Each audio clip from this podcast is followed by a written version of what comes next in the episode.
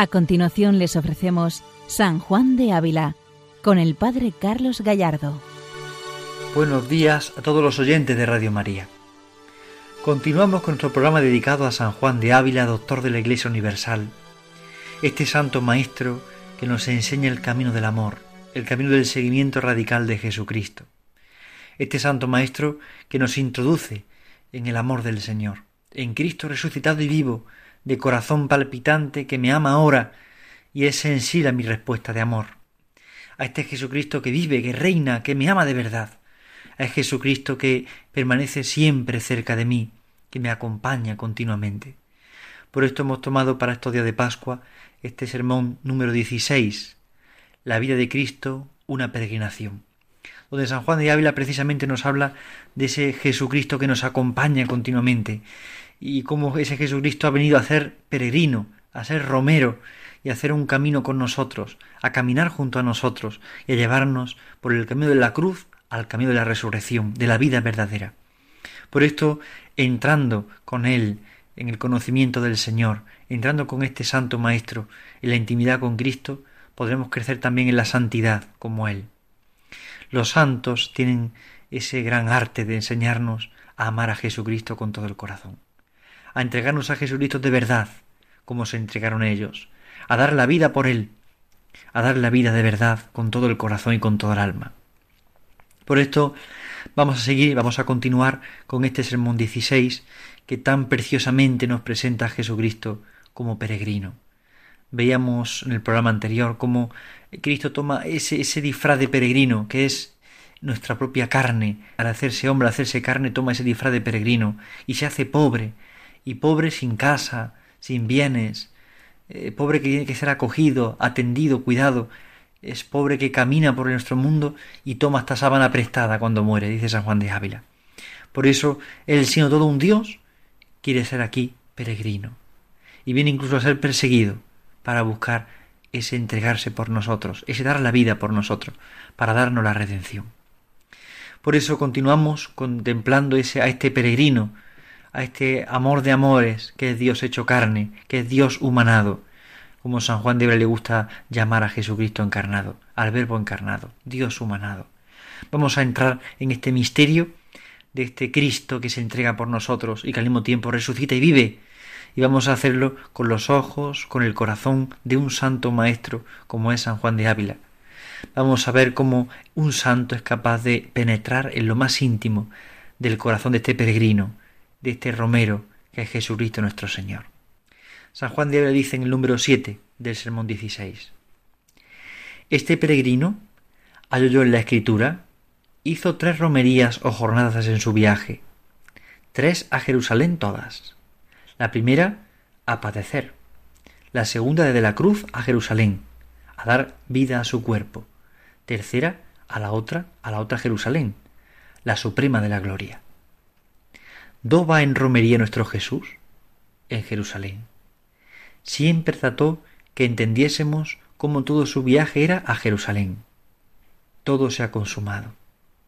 Allí se acabará la jornada. ¿A qué vais? ¿A visitar el templo de Salomón? ¿Devoción de ver el arca del testamento? ¿Ofrecer sacrificio?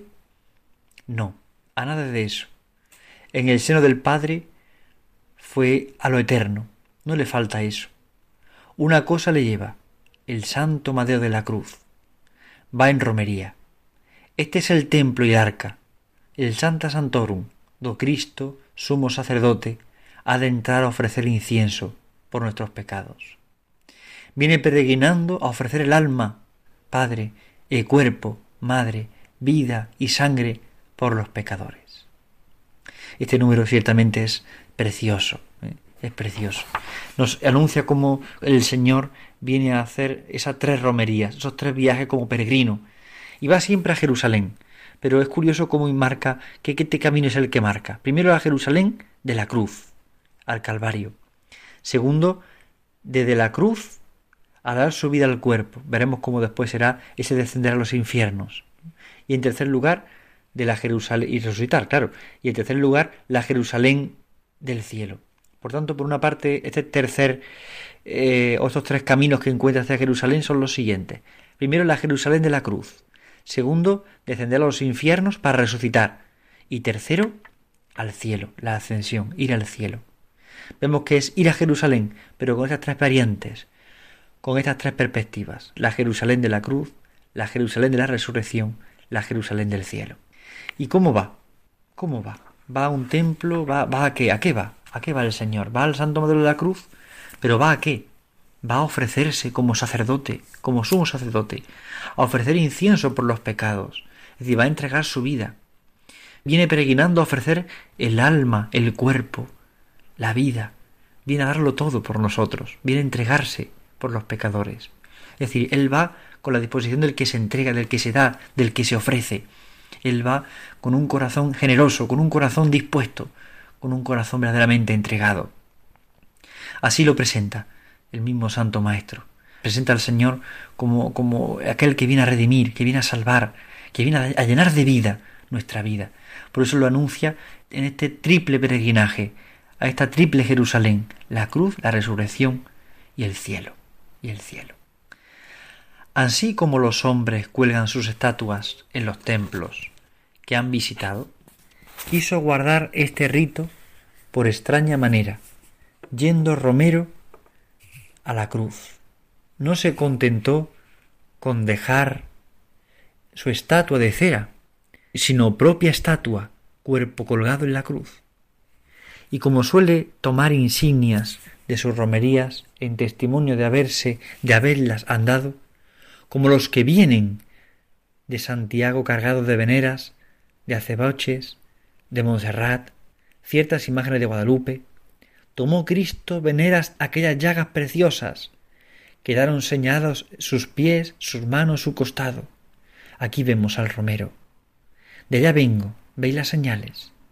Y el Padre en el cielo y los apóstoles en la tierra, y malos juicios, siempre haya memoria de tan meritoria romería. Ciertamente aquí el Santo Maestro está presentando cuáles son las señales de este peregrino.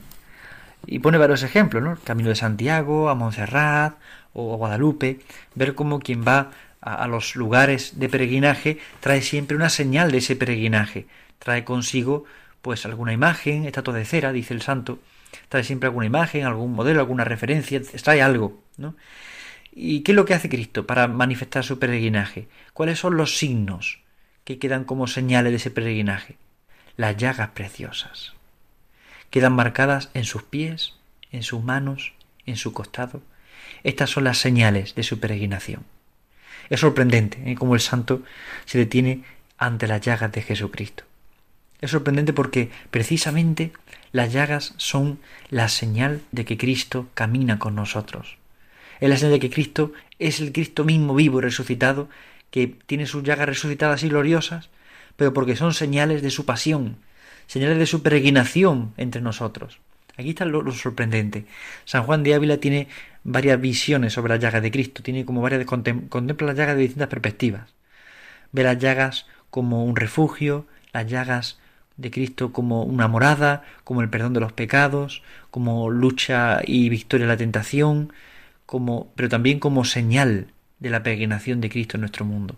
Es decir, son varias las interpretaciones que el santo hace acerca de las llagas, no con una visión dolorista, sino precisamente con una visión de refugio, de descanso, de consuelo, de perdón, de señal de amor, de señal de amor. El santo contempla las llagas no haciendo fuerza en el dolor, sino sobre todo haciendo fuerza en que son la señal del amor, y que el resucitado enseña su mano y su costado, y son los signos, las señales del amor. Cuando enseña las llagas a los apóstoles, ya resucitado, se convierte en el momento en el que ellos reconocen que Jesús.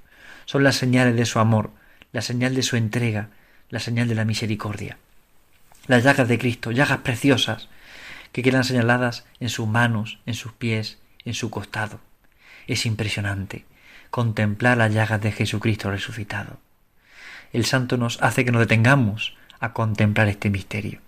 Y es necesario que contemplemos este misterio no quedarnos solamente en contemplar las llagas en el momento de la crucifixión, que también evidentemente, sino también contemplar el resucitado con sus llagas, llagas que son nuestra salvación y nuestra vida, llagas que muestran la señal de que Él camina entre nosotros, de que Él sufre por nosotros, son las señales de su peregrinación.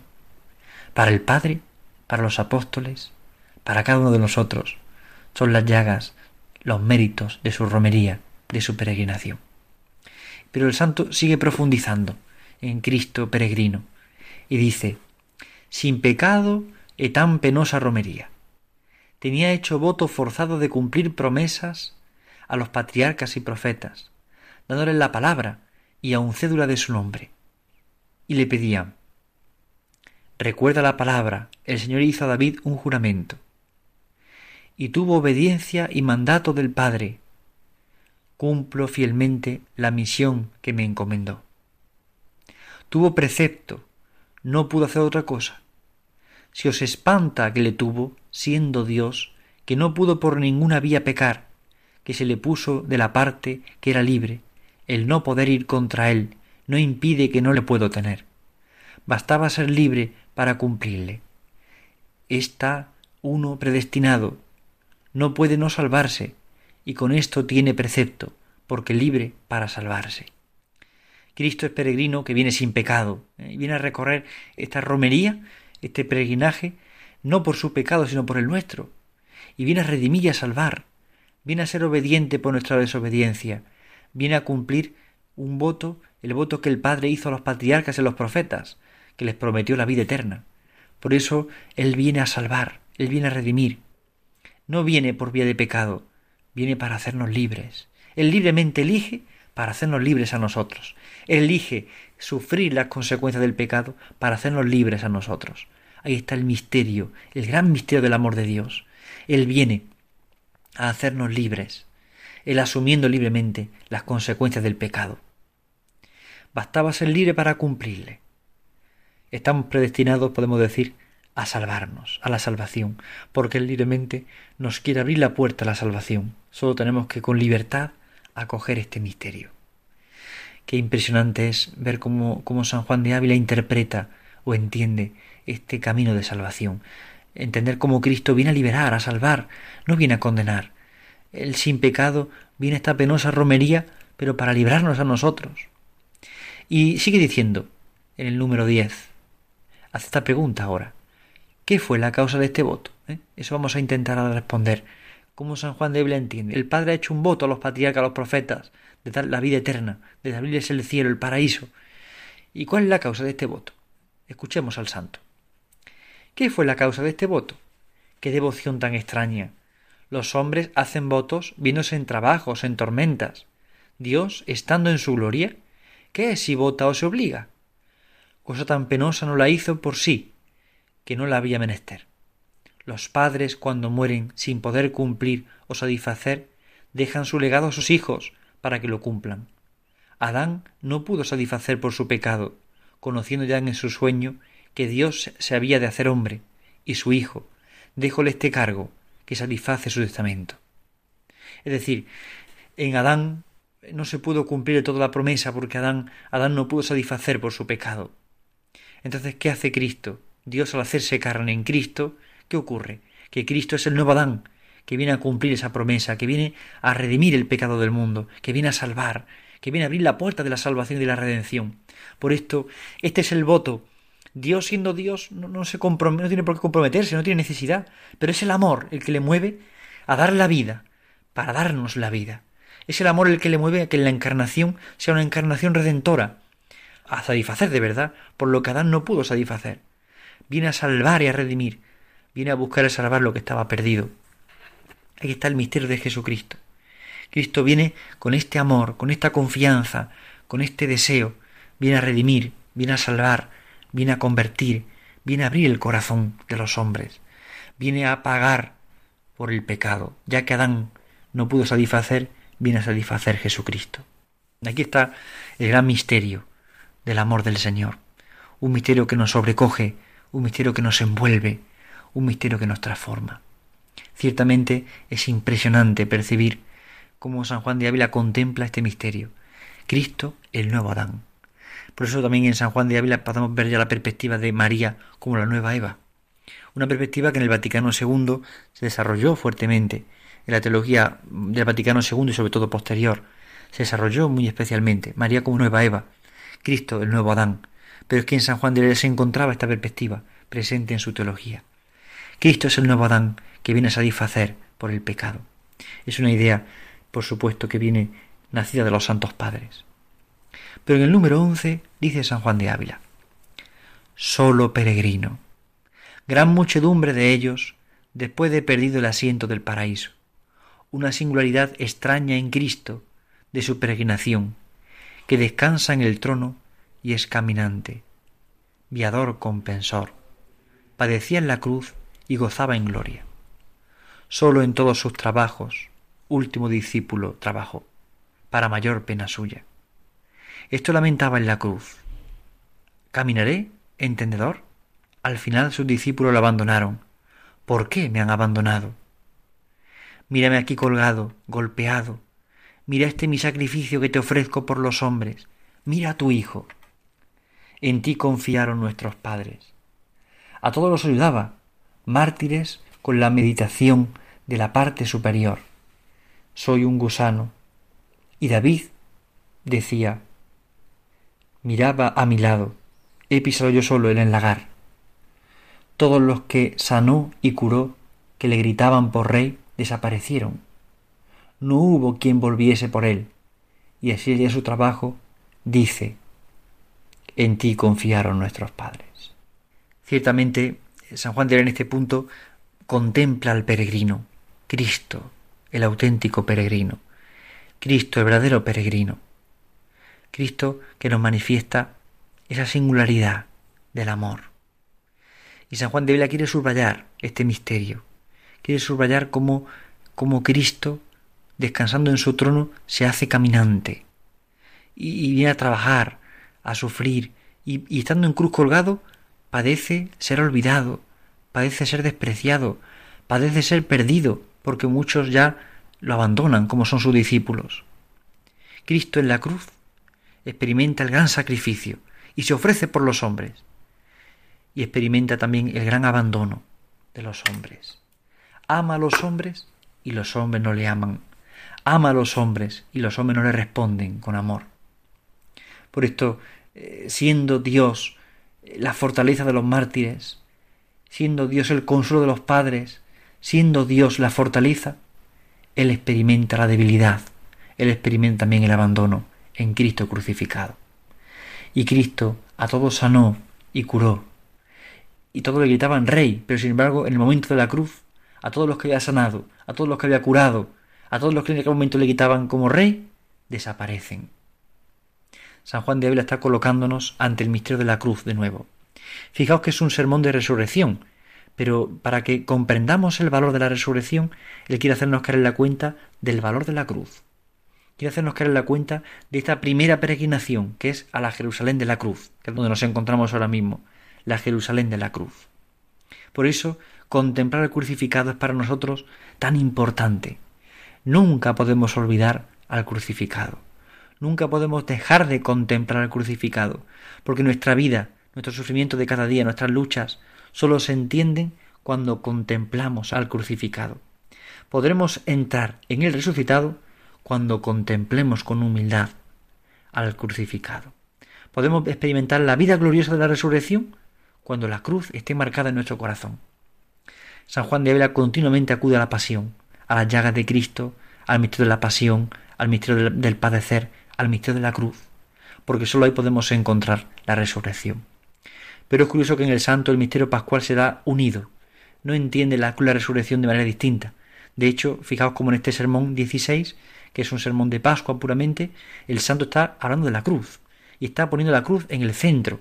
¿Por qué? Porque evidentemente no se puede separar la cruz de la resurrección. Cuando San Juan de Ávila contempla, como decíamos antes, las llagas o contempla la pasión, lo hace en un conjunto contempla la pasión, contempla la cruz, contemplando al mismo tiempo la vida verdadera y viendo que ahí desprende la vida. No se queda simplemente en el dolor del Calvario, sino que hace comprender que del Calvario dimana la gracia. Y cuando contempla la resurrección, no se queda simplemente en una gloria ajena al misterio del padecer, no, no, une el misterio. San Juan de Ávila contempla el misterio pascual en toda su extensión, pero lo hace con una visión unitaria de fe. Contempla el misterio pascual, pasión, muerte y resurrección, como un bloque completo, como un misterio de la resurrección, de la vida, de la vida verdadera, de la vida que importa. Cristo es este peregrino que camina con estas tres jornadas hacia la Jerusalén verdadera. La Jerusalén de la cruz, en primer lugar, la Jerusalén de la resurrección y en tercer lugar la Jerusalén celeste con la ascensión. Hoy hemos visto este primer camino, esta primera jornada, la contemplación de Cristo que camina hacia la cruz, que se crucifica, que camina como peregrino, que se deja crucificar para abrirnos la puerta a la esperanza y a la vida. Hoy hemos contemplado esta primera jornada, a la Jerusalén de la cruz. Miremosle aquí colgado, golpeado. Mira este sacrificio que te ofrece por los hombres. Mira a tu Hijo. Mira a Cristo. Miremos a nuestro amigo Jesús, donde encontramos la salvación, la redención y la vida. Miremos a este peregrino que ha tomado como ropaje nuestra carne para darle valor y sentido a nuestra propia carne. Miremos al Señor que haciéndose hombre ha transformado la historia del hombre. Bien, pues quedémonos hoy aquí contemplando este, esta peregrinación hacia la cruz para que podamos después prepararnos y disponernos en los próximos días a esa segunda jornada, a esa segunda peregrinación que es de la cruz a la resurrección. Pidamos a la Virgen nuestra Madre y a San Juan de Ávila que interceda por nosotros para que sepamos de verdad vivir este misterio de la resurrección y de la vida desde el Calvario y vivir el Calvario de la resurrección. No podemos separar una cosa de la otra. Que sepamos vivir una y otra al mismo tiempo. Que sepamos conjugar en nuestra vida el amor del mismo Señor, del peregrino que ha venido a salvarnos. Buenos días a todos en el Señor, que Dios les bendiga. Han escuchado San Juan de Ávila, dirigido por el Padre Carlos Gallardo.